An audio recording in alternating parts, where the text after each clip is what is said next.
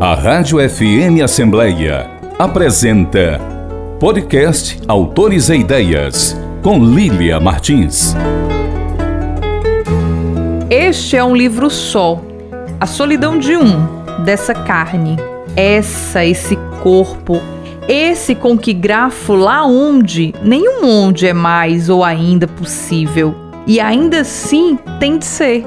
Esse corpo, esse, essa carne, essa, esse pulsar, esse punho aberto vindo de outra mesma solidão, e essa boca exposta ao gume por dizer contra o tropel, esse corpo, esse cravado no enigma da chama, porque a carne não negligencia o mistério do mundo.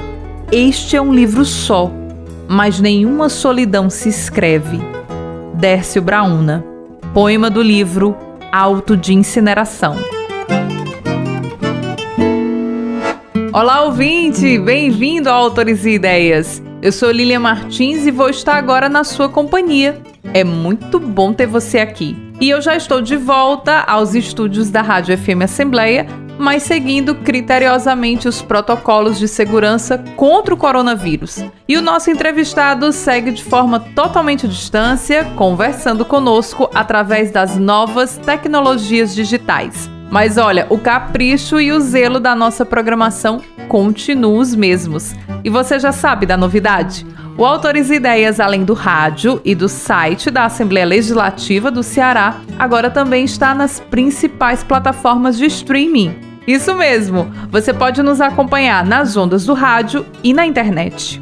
Auto de Incineração é o título do mais novo livro do poeta Décio Brauna, nosso entrevistado de hoje. Sem dúvida, uma das melhores vozes poéticas da nossa literatura contemporânea. O autor é cearense do município de Limoeiro do Norte, a 200 quilômetros de Fortaleza. Historiador por formação, Décio Brauna é doutorando em História Social pela Universidade Federal do Ceará, com estudos sobre as relações entre história e literatura. Foi finalista do Prêmio Oceanos de Literatura em Língua Portuguesa em 2020 com a obra Esta Solidão Aberta que Trago no Punho. O livro reúne, além dos poemas, imagens e documentação histórica que constrói um diálogo reflexivo sobre o passado e o futuro que estamos a construir. Mais uma vez, a temática da solidão volta a ilustrar os versos do poeta, mas dessa vez uma solidão perturbadora, sobre a agonia desses dias, o embate com a realidade social e a crítica à modernidade líquida além, claro, dos versos de coração partido que costumam agradar tantos de nós leitores. Ficou curioso? Então aproveita que o programa está só começando e fica comigo. Décio, que alegria poder te receber de volta no Autores e Ideias e para falar de um lançamento literário. Bem-vindo, querido. Oi, Lilian, obrigado. É um prazer todo meu sempre retornar e conversar contigo, enfim, com os ouvintes. É sempre um prazer imenso poder falar um pouco da poesia que a gente vai fazendo, né? Bom, eu estou muito feliz de estar recebendo o Décio Brauna aqui no Autores e Ideias, falando desse livro novo. O Décio, que é um autor, assim, por quem eu sou apaixonada, como leitora, tá, gente? Apaixonada pela poesia dele, apaixonada pela simplicidade desse autor. E sem dúvida nenhuma é para nós um privilégio poder conversar com o Décio e falar sobre esse livro, que é um livro que mexeu muito comigo depois que eu fiz a leitura, realmente nos coloca a reflexão, nos coloca em xeque e é um livro muito bem construído, articulado. E o Décio é um desses autores que sempre trazem livros pra gente muito coesos, né? Muito redondos. É um autor que vê a obra literária como um projeto. Cada livro é diferente. Então, é muito legal a gente poder conhecer um pouco mais sobre como é que se estabelece a relação desse autor com a sua obra e com o seu processo criativo. E eu quero iniciar o nosso bate-papo. Claro, sempre que vem uma obra que está sendo lançada, eu tenho uma pergunta que eu sempre abro o programa e eu não vou deixar de fazê-la agora. O que, que os leitores, Décio, podem esperar desse lançamento Alto de Incineração? Conta pra gente. Bom, Lilia, o Alto de Incineração é um livro que ele foi se construindo à medida da escrita e e se tornou uma surpresa para mim à medida disso, né? Porque ele inicialmente seria um, um livro mais intimista, né? Até é, comento com alguns amigos que ele seria um livro com centrado em poemas ridículos de amor, né? A pessoa. E então ele tinha essa essa perspectiva. E à medida que eu fui escrevendo, enfim, junto a isso, esse esse eu que queria se dizer, esse eu mais intimista, ele foi se vendo confrontado com, enfim, com, com esse tempo, né? Então, como eu digo no livro, é um eu todo atravessado de tempo, né? Todo atravessado desse tempo em que vivemos. Isso foi entrando de uma forma tal na escrita, né?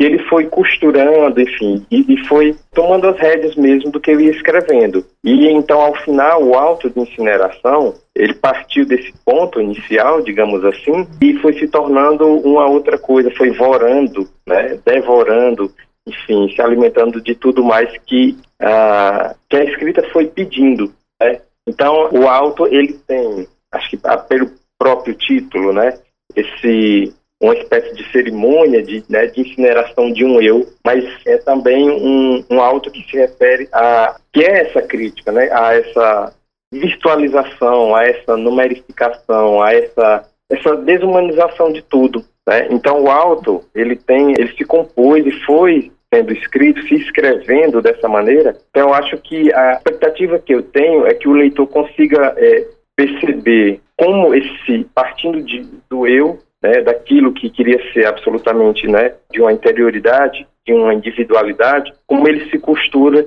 e é impossível não olhar para o que está fora de si e, e, é impossível não fazer esse trânsito entre esse eu e o mundo. Eu quero ler um trecho aqui do livro. Na verdade, eu vou ler aqui esse trechinho que está na orelha do livro, porque o livro ele traz muito essa evocação da solidão. E aí o primeiro poema, né, ele repete sempre o primeiro verso. E aí que trata da solidão. E na orelha do livro ele diz o seguinte: Este é um livro só, só, a mais absoluta penúria da poesibilidade. Achei isso bárbaro, Décio. A poesibilidade, achei isso bárbaro. Explica pra gente que livro só é esse? Pois é, esse livro, assim como o anterior, né, o Esta Solidão Aberta que Trago no Punho, é absolutamente. A solidão é um, é um tema que me persegue, enfim, acho que eu não consigo fugir dele, mas ele tem também um, um caráter né, de querer dizer que ele é um livro só no sentido de uma unidade, né? E como eu falei, esse livro que pretendia ser um livro mais intimista, um livro de poemas, acabou por ser um livro-poema, ou um, um poema-livro, né? Que é, é um poema único, na verdade, né? em que ele vai vai correndo e à medida que ele vai avançando vai né, vai trazendo tudo para dentro de si. Então essa necessidade de, de, de, repetir de ir marcando que este é um livro só é, é uma solidão no meio de uma de uma imensidade né? Eu acho que aí também há um pouco né de demarcar né uma uma mudança de lugar digamos assim. Eu acho que o livro anterior, eu digo às vezes que ele era, ele é um livro de poemas de sítio, do sítio. Porque era um, um livro muito intimista, mas é, no sentido de uma poética, acho muito delicada, né? Porque ele dialogava é, essencialmente com a Maria Gabriela Lansol, né? Então tinha um caráter. Ela foi uma mulher que viveu, né? Num, num passos rurais, passos isolados, né? Então eu digo que era um, um livro de sítio. E o Alto é justamente um, um, um livro da, da, cidade, né, da metrópole, do, desse lugar absolutamente, enfim, agressivo, individualista, que devora tudo, que incinera tudo, né?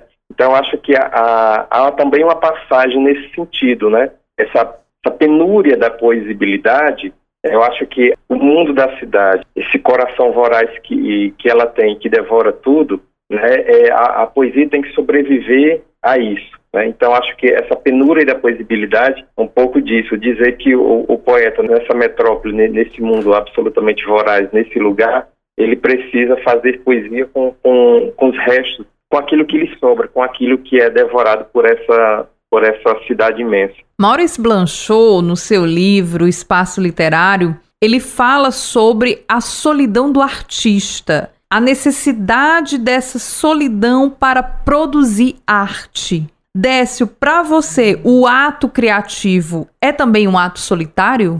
Para mim, absolutamente. Porque eu acho que tanto aquilo que eu escrevo, né, o, é, eu preciso realmente dessa solidão para a escrita, e acho que até talvez, não sei, contrário a, a, alguns outros poetas, alguns amigos com quem eu converso, né? A minha escrita, por exemplo, eu, eu não a imagino a, a partir da voz, né? Então, aquilo que eu vou escrevendo, que eu escrevo, eu imagino para um silêncio, para o silêncio de dentro da cabeça do leitor. Né? A minha escrita, ela, quando eu escrevo, eu, eu não imagino, não consigo conceber a, aquilo que eu escrevo para a voz. Isso é, acho que é até estranho para algumas pessoas que dizem, ah, Décio, mas eu não consigo, não escrevo dessa maneira, ou, ou, ou, a minha poética não parte disso. É, ela é feita para a voz ou pensada para a voz. No meu caso, não. Então, acho que é, é uma.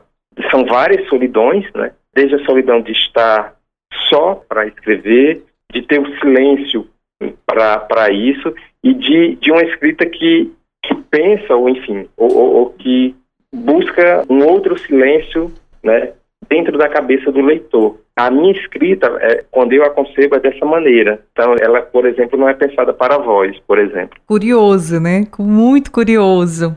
O Maurício Blanchot, nessa mesma obra, O Espaço Literário, ele concebe a solidão como algo muito mais próximo de uma ideia positiva do que negativa, como muitos pensam na solidão como esse estar sozinho, estar infeliz. No livro O Alto de Incineração, há muitas solidões, né, como o Décio bem pontuou. E aí tem um poema o 17, da página 17, Gavetas, que fala justamente sobre a solidão do coração partido, né? Que ele diz: Sei limpar gavetas quando transbordam papéis com palavras ridículas de amor. Só não aprendi a limpar o amor que fica, a doer depois na gaveta vazia, ridícula, do coração que escreveu papéis com palavras ridículas de amor. A poesia não dói no papel, como doeu em pessoa.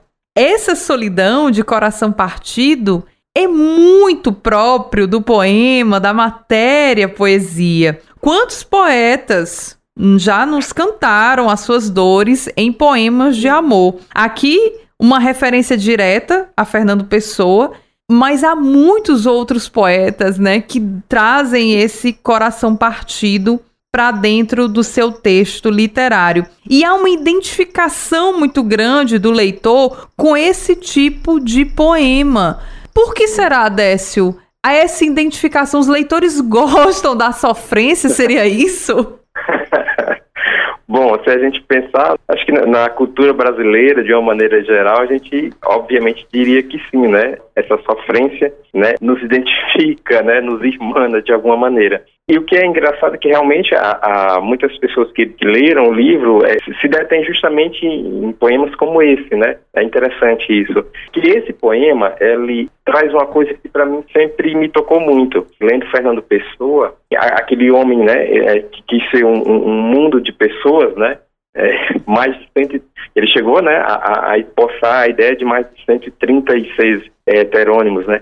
Então, é, mas eu sempre fiquei me perguntando, né, à medida que eu lia, mas e Fernando, né? O que será que doeu em Fernando, né? E, e isso era uma coisa que eu tinha sempre comigo e, eu nunca tinha parado para escrever algo a respeito. E aí, quando veio o, o, à medida que o alto foi avançando, e naquilo que ia se conectando com o, o texto único, né, assim, do poema ali, do poema único que, né, que corre né, do início ao fim do livro, e aí fui conectando outras coisas, eu precisava dizer isso, né, precisava trazer essa referência à pessoa, a essa inquietação que eu, que eu sempre tive, né, o que doeu em Fernando, né, que, que eu acho que nenhum de nós poderá saber, né, será sempre mais um mistério de pessoa, né? E faz muito assim relação com esse ideário romântico, né, do romantismo. O Juvenal Galeno, que é o introdutor do romantismo aqui no, Ceará, o Juvenal Galeno, ele fala numa das obras que ele sonhava, adorava o Gonçalves Dias, né? Ele era muito, muito fã do Gonçalves Dias que inclusive foi, se hospedou na sua casa, né, durante a expedição científica, e o Juvenal Galeno, ele falava que ele sonhava em morrer tuberculoso, assim como Gonçalves Dias, né? Então, assim, existia esse ideário romântico. E eu fico impressionada, porque os leitores, eles parecem que se identificam mesmo, né? Com essas dores, essas agruras dos seus autores. Bom, com o Décio não é diferente, né? Os leitores, aí eu me coloco também, são, assim, vorazes com esse tipo de poesia. Mas eu queria trazer uma outra verve aqui do Alto de Incineração, que está na página 47. O Décio, nesse sentido, ele é bem assim, iconoclasta, né? Ele coloca aqui várias vezes a ruptura com essa figura de Deus, de religião, mas faz parte dentro desse processo de crítica, né, a esse fanatismo religioso que vai aí endossar uma série de atos totalmente anticristãos. Mas eu vou conversar sobre isso mais na frente. Nesse momento, nesse poema Deus Falange, ele faz uma outra crítica. Eu vou ler aqui o poema para a gente entender melhor do que, que eu estou falando.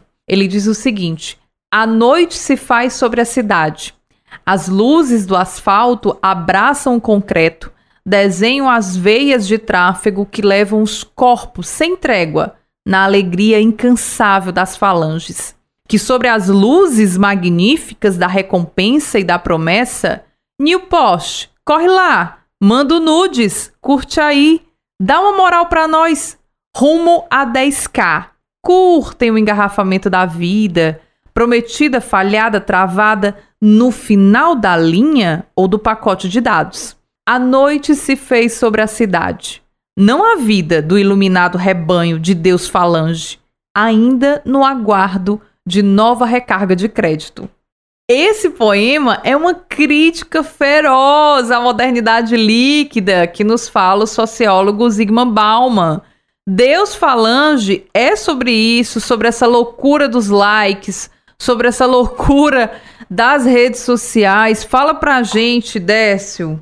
É, boa parte do, de quando eu pensei o alto, ele, ele justamente trazia, né, essa ideia de ser um, um, um, livro mais otimista. Então ele trazia, né, partia a ideia desses poemas, né, mais com essa interioridade, e aí ele caminhava justamente para essa crítica, para esse tipo de crítica, né, para essa virtualização total da vida, para essa essa numerificação absoluta da vida, né, como diz o Achille Mbembe, o pensador camaronês, e, e não só numerificação, quer dizer, a, o indivíduo já não, ele já não é mais um, um, um, ser, ele se torna os números que o dizem, né, que o autenticam, são os likes, são os seguidores, enfim. E essa, essa absoluta numerificação da vida que se casa, enfim, cada vez mais com uma absoluta, é, digamos, marketingização da vida, né, quer dizer, o, nós nos tornamos produtos, né, estamos expostos em vitrines, estamos à venda e cada vez mais nós vemos, né, pelas redes sociais, as pessoas falam de si como de um produto, como se de um produto, né, que estivesse posto ali à venda. Então, é, é toda a linguagem do marketing que, que, se incorporou e se torna a, o próprio eu, né, a, a única linguagem com que se diz, com que se tem para poder falar do eu. Então isso sempre me incomodou assim de uma maneira profunda, porque a, a meu ver, né, isso é, alguém possa dizer ou pensar, ah, mas enfim, faz parte, é uma banalidade, é apenas uma forma de se vender, uma forma, enfim, de, de se colocar as coisas, mas que na vida seria diferente. Eu penso que não, eu penso que isso se enraiza de uma forma muito profunda. Uma série de outras coisas que o livro traz, que, e aí, enfim, esse foi um grande desafio, de costurando essas questões, eu acho que esse tipo de, de, né, de imaginário, esse tipo de, de, de forma de conceber o humano, e por isso o livro faz, né, digamos, idas e vindas no tempo, a, a meu ver, e, e isso é um, algo muito mais profundo, é algo muito mais danoso, muito mais perigoso, que pode nos levar a, certa, a, enfim, a arbitrariedade, enfim, a brutalidade que a história humana já, já te, te, testemunhou. Então, a meu ver, eles não são tão gratuitos assim. Então, por isso, a crítica tão incisiva que esse livro traz em relação a isso. Porque esse tornar produto, né, produto de venda, toda e qualquer coisa, né? Então, é, desde o corpo, desde a, a, sua imagem, mas Deus, a ideia de Deus, é a salvação. E, e aí, para o final do livro, eu também trago um pouco, quer dizer, é, é perguntando, né, questionando isso. E será que até a poesia, será que até o fazer literário também não, não, não está sendo é, devorado por isso? Então, são todas as questões que eu quis trazer no livro. E é curioso, Décio, porque você articula muito bem, né? Uma erudição da sua poética, que eu gosto muito, mas cada vez mais você tem trazido para um cotidiano dos leitores. Então, assim, você traz um equilíbrio muito maduro nessa obra, dessa erudição que é sua, que é própria, é a sua voz poética, ela está ali, a gente reconhece, mas também você traz aí elementos do cotidiano, você faz uma, uma mescla de, de, de diferentes vozes dentro do seu próprio livro, você traz aí elementos da cultura pop, você traz aí elementos das redes sociais e você traz de uma forma muito equilibrada no seu livro. Eu acho isso de assim uma extrema qualidade, porque não é fácil você fazer isso sem cair no lugar comum, sem cair muitas das vezes numa linguagem menor e você consegue fazer isso sem cair nessas nessas ciladas, nessas armadilhas do texto. Eu realmente estou muito feliz com o auto de incineração, de verdade. Ah, isso isso para mim foi um grande desafio. É, eu acho que para aqueles que leram algo do que eu já escrevi antes e até, por exemplo, o livro anterior, com o alto, eu necessitei buscar todo um outro repertório, um outro estoque de linguagem, né? Eu acho que é isso que, que você destacou muito bem, para poder dizer essas coisas, né? Então, aquilo que, que eu costumo dizer, né? Que eu não escrevo poemas, é, que eu escrevo livros nesse sentido, né? De que cada livro tem é, essa unidade. Então, cada livro, ele tem o seu estoque de palavras, o seu estoque de, de metáforas, o seu estoque, sim, de formas de dizer. Então, para o alto, precisei justamente fazer isso, né? Buscar esse outro né, uh, repertório de palavras, de, de, enfim, toda uma carga metafórica para poder trazer esses elementos tão diferentes, por exemplo, do que estava no livro anterior, um, que era uma, uma, outra concepção de linguagem, enfim, embora é, usando as mesmas ferramentas, né, alguns elementos que eu uso lá no Esta Solidão estão no Alto Incineração, mas o estoque de palavras para dizer é, to é totalmente outro, precisava ser, né? E aí isso foi um desafio interessante, buscar esse, esse novo é, repertório de palavras, muitas delas né, é, é, não, não do meu uso comum, né, na, nos livros anteriores, enfim, não, não, era um, não eram imagens, enfim, ou, ou, ou toda uma, uma semântica que eu não usava.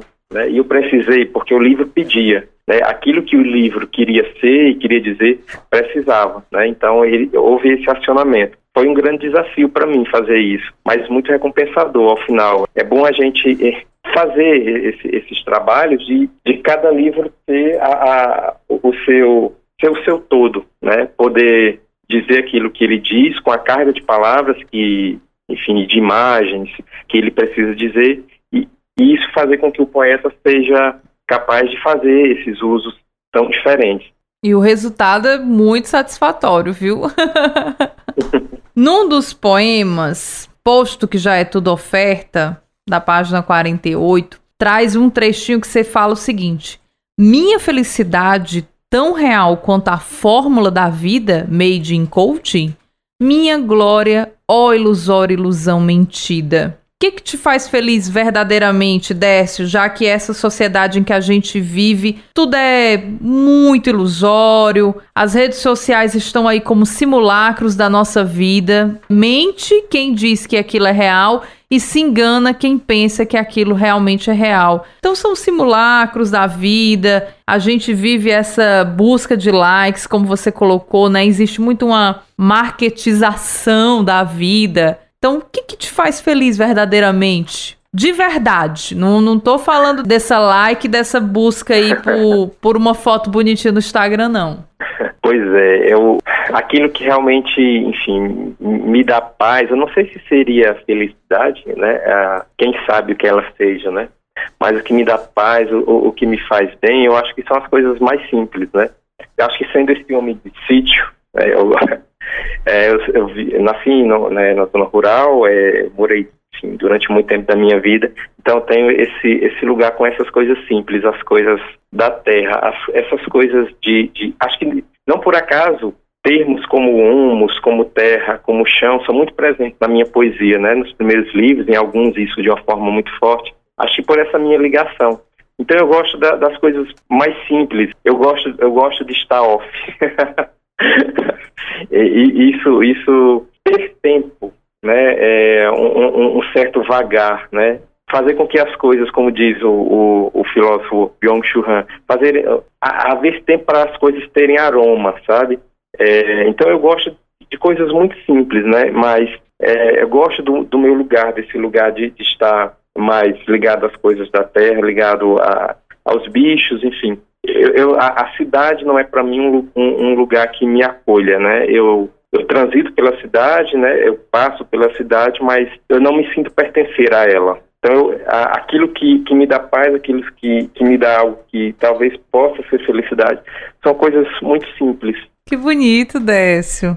Escrever te faz feliz? Ou para você também é uma tortura? Não, acho que a escrita é uma necessidade. Nesse mundo, nesse tempo, nesses valores dessa sociedade, é, acho que aquilo que eu gosto, que eu gostaria de, de, de dialogar, de partilhar, de conversar, não tem espaço. E a escrita me dá esse espaço, embora seja um, um, um espaço né, de solidão e de silêncio, mas essa solidão e esse silêncio, à medida que ele chega ao outro, né, um outro que eu nem sei quem é, enfim, nem sei onde está, mas que possa vir a ler, e, e isso me permite esse diálogo, me permite essa partilha, né? Então, a, a escrita para mim é uma necessidade. Eu, eu, eu, preciso dizer essas coisas, preciso colocar no papel essas coisas, né? Não é necessariamente uma tortura, não sei se é uma felicidade, né? Acho que o, o Saramago dizia, né? Se fôssemos felizes, né, é, não existiria literatura. É, não sei se é exagero dele, há muitas formas de ver isso, né? Mas o fato é que para mim não, eu acho, ele não é exatamente uma felicidade, né? Mas também não é algo que, enfim, um, um peso, né? é uma necessidade, né? É uma forma de, de poder falar, de poder conversar, de poder dialogar, em que outros outros espaços, outras formas eu não tenho. Então, eu, eu, eu converso através da escrita. Mas você acredita na felicidade, Décio? Porque existem autores que não acreditam, né? O Raimundo Neto é um que não acredita na felicidade e ele vive esse estado de eterna infelicidade, assim, de forma muito pungente.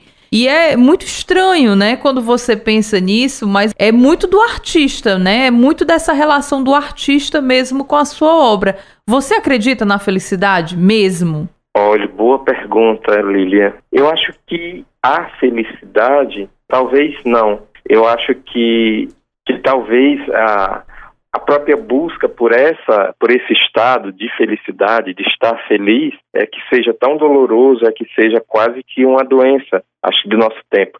Acho que até essa essa maneira que a gente comentou de ser, de estar, né, por exemplo, as redes sociais testemunham, né, é interessante que as pessoas, por exemplo, elas, elas fazem ensaios, né? Quer dizer, é, eu já não eu já não fotografo mais a, é, né, enfim, é, a minha vida. Agora, eu, eu, faço ensaios, quer dizer, é um, aquilo que o outro deve ver é aquilo que eu desejo ser, né, mas não é aquilo que, que efetivamente eu sou. Então, é, é há uma angústia, eu acho que é uma grande doença, na verdade. Então, eu acho que, que talvez eu não acredite na felicidade, porque talvez eu acredite que ela não exista né, mas acho que aquilo que a gente tem que buscar sejam não não esse esse ponto de chegada, né, a felicidade, mas acho que é o caminho, algo que, que, que de certa forma é tão dito, né? É o caminho, é esse caminhar é que vai nos dando as pequenas alegrias, a, enfim, os pequenos contentamentos, né? E são eles que talvez, não sei, olhados um pouco de diante, um pouco depois, a gente, né, os ve, veja esses, esses, pequenos contentamentos da vida e diga, bom, aquilo foi felicidade, né? Mas acho que enquanto a gente vai vendo, talvez não saiba. Mas é isso, eu acho que eu acredito nos pequenos contentamentos. Muito curioso, né? Eu acho muito curioso. Bom, já que a gente está nessa áurea aí, tem um poema é o trecho de um poema, né, na página 116, que você diz assim: Que restará? Que resta senão este alto, este livro só, solidão de um poeta que foi no mundo liquidado? E aí traz essa pergunta. E aí eu quero te perguntar, Décio, o que restará ao leitor de poesia que é tão só muitas das vezes quanto o próprio poeta? Há espaço para o leitor de poesia na contemporaneidade, Décio? Pois é, eis a questão, né? Eu acho que justamente após, após esse trecho, né, que você leu, há justamente um poema que se chama Liquida-se um Poeta, né? Que, é, que, de uma certa maneira, pelo poema, né, estaríamos justamente num tempo de liquidação, né, de poetas, e que os poetas seriam quase inutilidades, né? É interessante isso, mas eu acho que, que a, a poesia teima, né? É, é, ela resiste, ela persiste, né? Embora, é, como você bem disse, né? É, muitas vezes o leitor de poesia tão só quanto o poeta, né? Porque efetivamente, né? Num, num mundo como esse que vivemos, né? Com, com esses valores, com essas ideias, com o utilitarismo de tudo, né? Com, com tudo tendo que ter um valor, ter um preço para ser vendido, para ser mostrado, a, a, a poesia não, não se prestaria a isso, né? Então, apesar disso, né, apesar de tudo, eu acho que, que a poesia teima, tem teimado, né, os poetas, as poetas têm teimado, resistem e têm trazido para a sua poética um pensamento, um sentimento, uma reflexão que eu acho que cada vez mais tem abarcado tudo. Né? Eu acho que os livros de poesia, os bons poetas, os grandes poetas, as grandes poetas, cada vez mais fazem do livro de poesia, né, da sua poesia, grande pensamento sobre tudo. E isso me agrada. Né? Eu, eu gosto dos, é, de ler poetas né, é, em que o seu texto fazem isso. Né?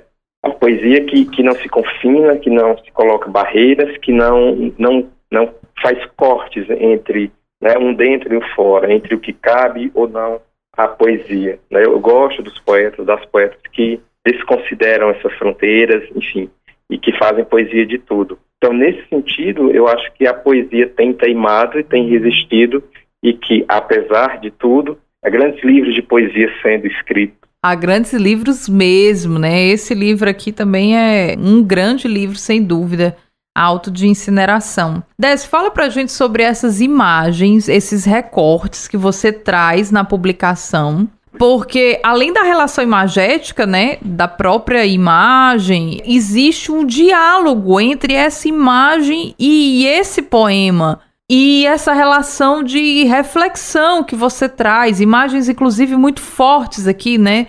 Do holocausto, enfim, imagens aqui você coloca aqui de um cérebro humano. Então fala pra gente um pouquinho sobre a escolha dessas imagens e essa relação que você constrói no livro de poesia imagens que, ao primeiro olhar, não nos parece nada como matéria poética, por exemplo. Acho que como eu é, comentei agora há pouquinho, quer dizer, essa coisa da poesia ser e poder né, se fazer com tudo, né, a partir de tudo.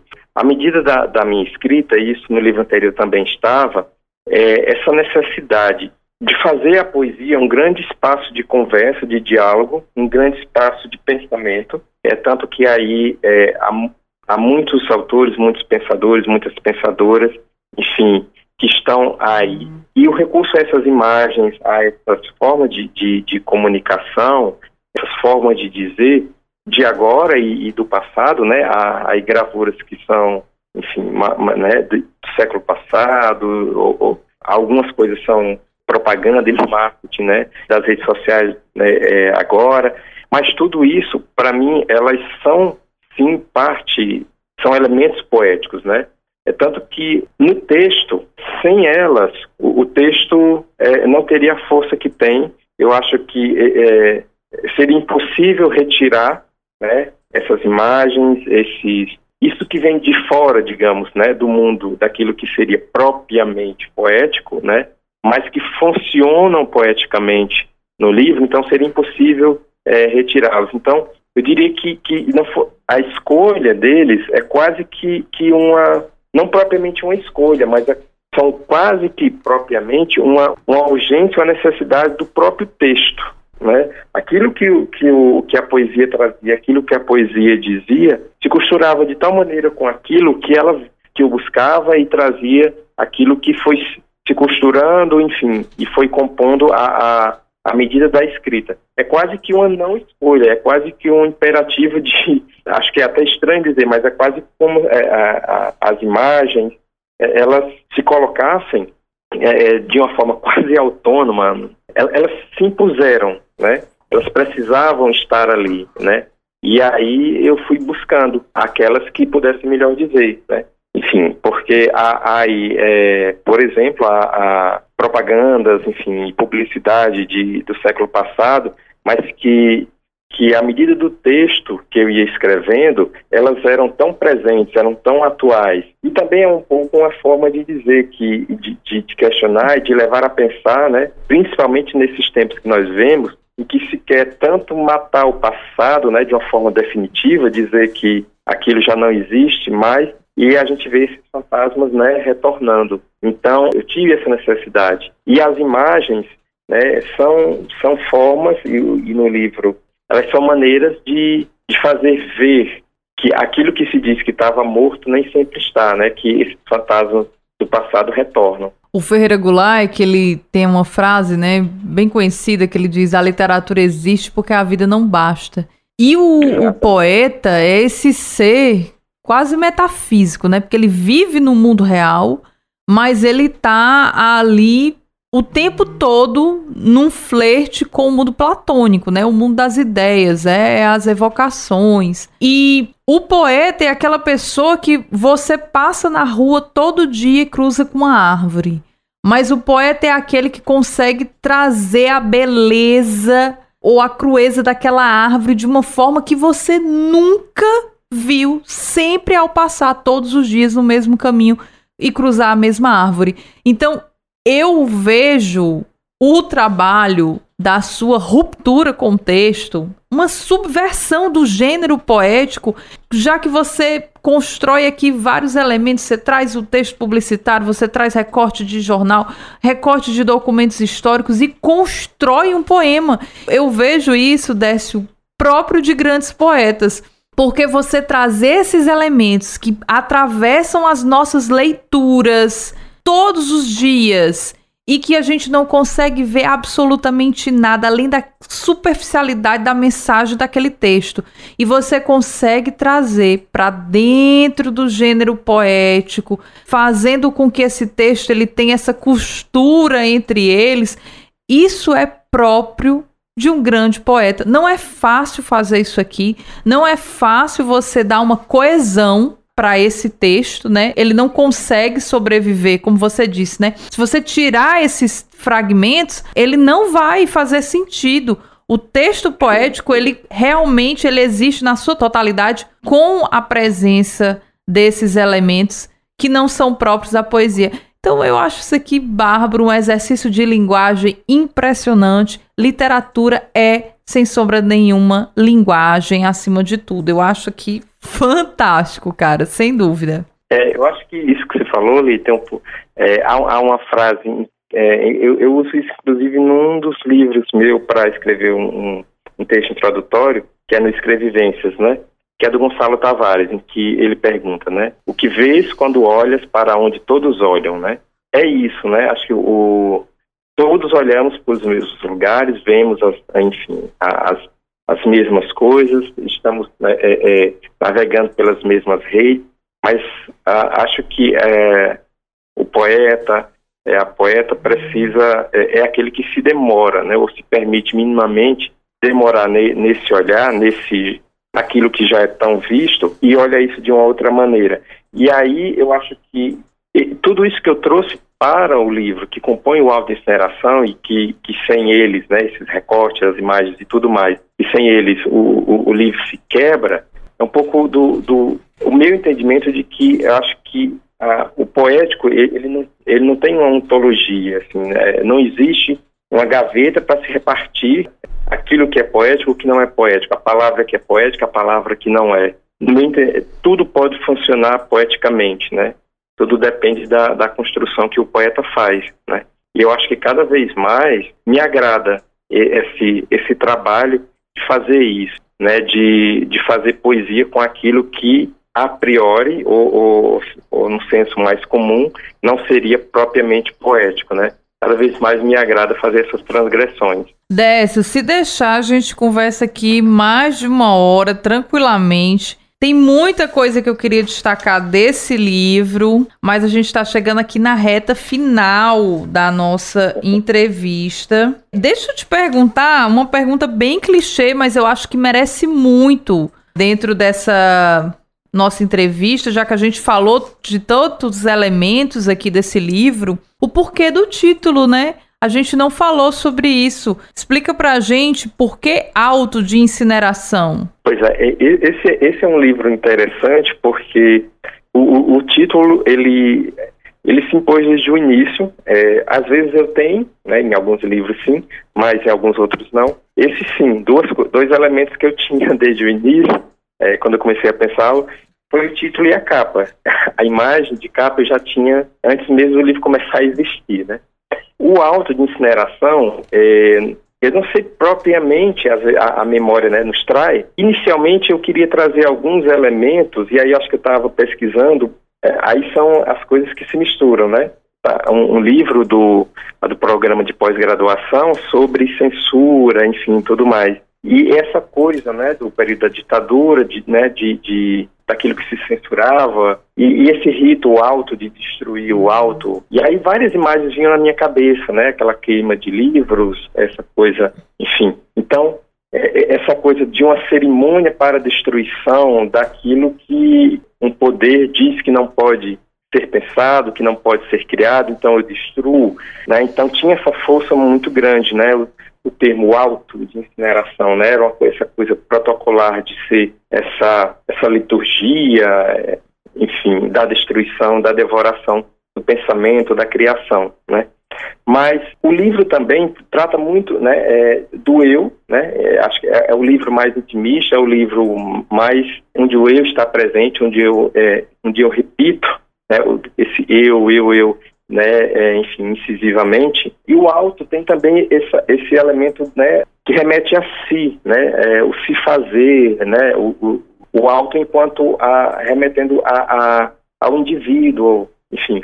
E aí esse alto de incineração tinha tem essa, essa força desse caráter, né, de ser uh, essa cerimônia de destruição daquilo que não se quer, né, do, do, de negação do pensamento, da criação, enfim, tudo mais, é, remetendo a esse caráter mais histórico, né, da censura e tudo, mas trazia esse outro elemento que, que, que eu gostava, que remete ao eu, que remete à interioridade. Porque o livro é também sobre esse eu que se incinera, esse eu que vai sendo consumido é, pelos valores desse tempo, por, esse, por essa sociedade que absolutiza é, o número, a imagem, enfim. Então, o título, o alto, né, incinerar, e incinerar também, né, trazia esses dois elementos que me agradaram, né, de, de trazer no título.